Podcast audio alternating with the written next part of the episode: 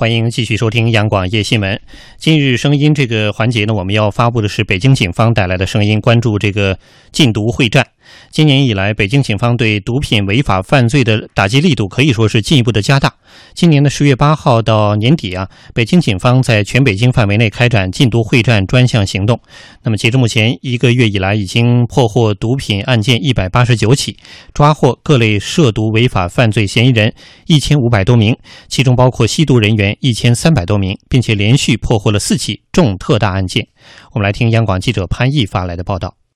今年十月二十四号，北京市禁毒总队接到线索，一名男子罗某某想要乘坐飞机运输毒品进京，并将毒品交给一名代号为飞哥的北京接货人。经调查发现，罗某某将乘坐当日飞机由四川抵京，专案组部署侦查员火速前往首都机场进行布控。北京市公安局禁毒总队侦查大队刘队长当天，专案组呢发现罗某某乘飞机到北京，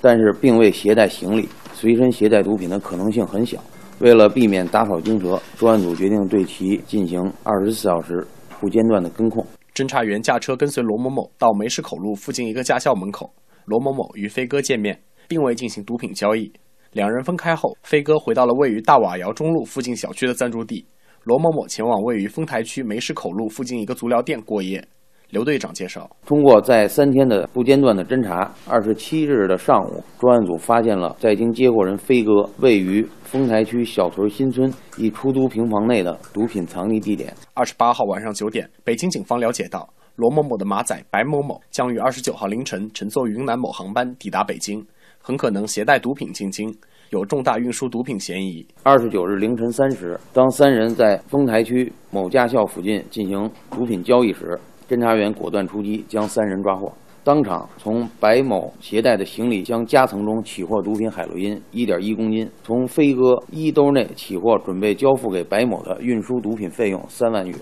随后，侦查员对飞哥罗某某的暂住地、毒品藏匿地开展搜查，共缴获毒品海洛因二点三公斤，用于二次加工毒品的底粉四十公斤，以及称量毒品的电子秤一台，斩断了一条由云南运输毒品进京的通道。目前，三名犯罪嫌疑人已被依法刑事拘留，案件仍在进一步审理中。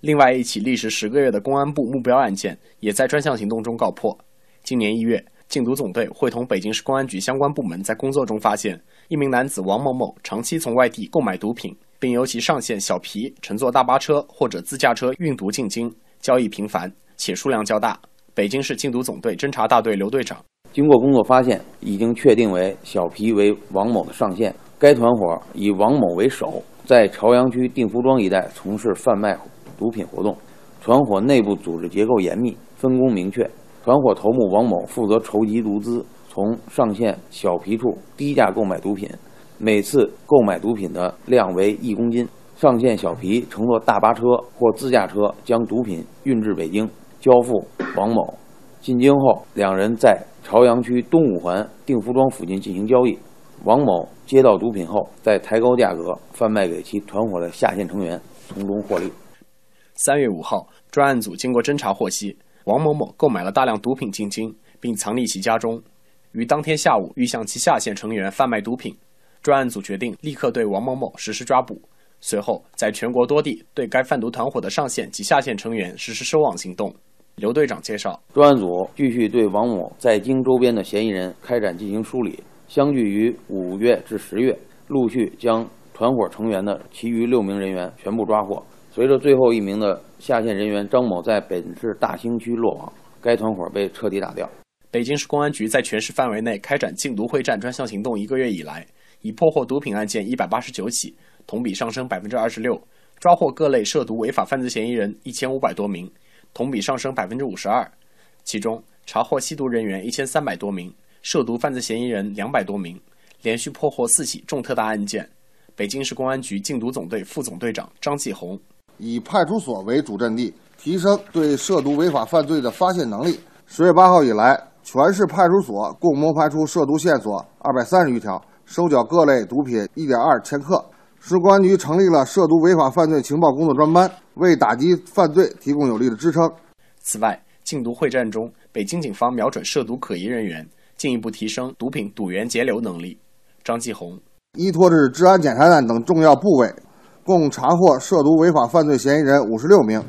缴获毒品三点八四克啊，咖啡因三十克。特别是在大兴余发镇十里铺检查站，连续查获两起进京大货车司机吸食毒品的案件，依法行政拘留三人。而在北京，朝阳群众、海淀网友广泛参与禁毒工作，令各类涉毒违法犯罪行为无处藏身。群众通过幺幺零报警平台、北京禁毒微信等渠道，积极举报涉毒违法犯罪线索，形成全民禁毒。今年以来，北京警方共接受群众举报涉毒违法犯罪线索四百二十六条。由此破获的毒品犯罪案件是二百八十六起，抓获各类涉毒人员六百余人。依据北京市公安局《人民群众举报涉毒违法犯罪线索奖励办法》的相关规定，呃，今年以来啊，我们禁毒系统共发放了奖励基金是九十八万余元。禁毒会战，呃，今天是一个月的时间，通报了一下相关的这个成果。但是在这个禁毒的领域，可以说这个战争一直是非常艰巨的，而且任务很重。与此同时，形势也是非常严峻。呃，刚才在这个报道当中通报了很多的细节。呃，其实如果听众朋友留意到的话，我们每天晚上央广夜新闻的时段也会播一条相关的这个呃毒品的公益广告。呃，如何要远离毒品？怎么样要加大这个禁毒的力度？呃，其实在这个刚才报道当中还特别提到了发动群众力量。在北京这个朝阳群众啊，大家已经非常熟悉了这样呃一个名词。而且这次这个通报当中也特别提到了接到的群众的举报违法的这样一些。涉毒违法犯罪线索，由此破获的犯罪案件等等，看来这的确是需要发动人民群众参与的一项工作，要全社会共同参与其间。